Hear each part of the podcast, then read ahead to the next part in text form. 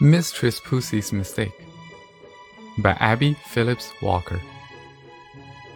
A very kind gentleman who lived in a big house which was in the midst of a beautiful park had a handsome cat of which he was very fond. While he felt sure Pussy was fond of him, he knew very well she would hurt the birds.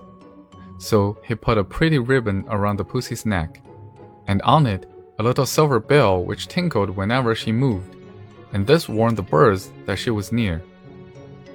Pussy resented this, but pretended she did not care.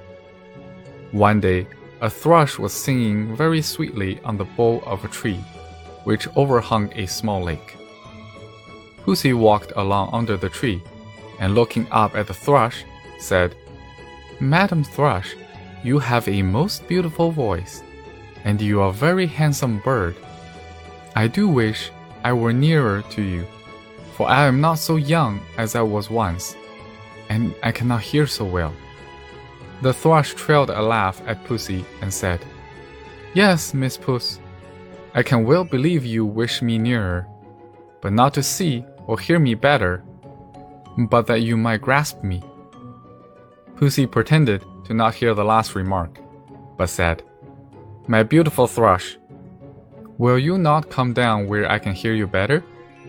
I cannot get about as nimbly as I used to when I was young, or I would go to you.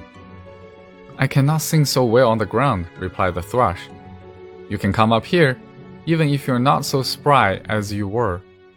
But tell me, do you not find the bell you wear very trying to your nerves? Oh no, answered sly Pussy.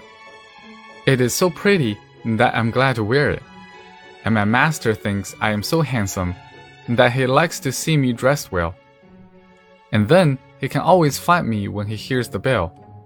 That is why I wear it. I understand, answered the thrush. And we birds are always glad to hear it too. And she trilled another laugh at Pussy and added, You are certainly a very handsome creature, Miss Puss. Pussy all this time had very slowly climbed the tree, for she wanted the thrush to think she was old and slow. But the bird had her bright eyes upon her.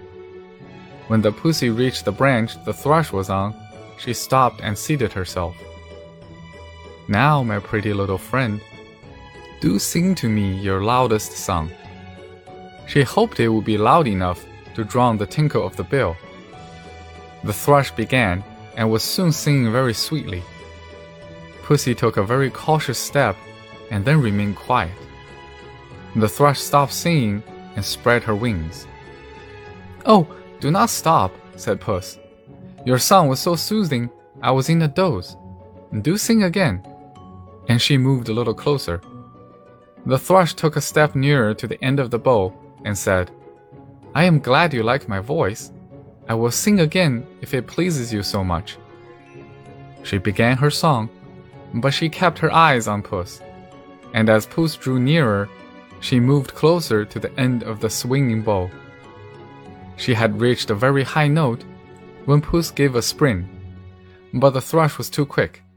She flew out of the Pussy's reach, and splash went Pussy into the lake. For she had not noticed that the thrush was moving to the end of the bough, so intent was she on the thought of catching her. Poor Pussy was very wet when she scrambled to the bank of the lake, and the birds were chirping and making a great noise. How did you like your bath, Miss Pussy? The thrush called to her. You should never lay traps for others, for often you fall into them yourself. The end.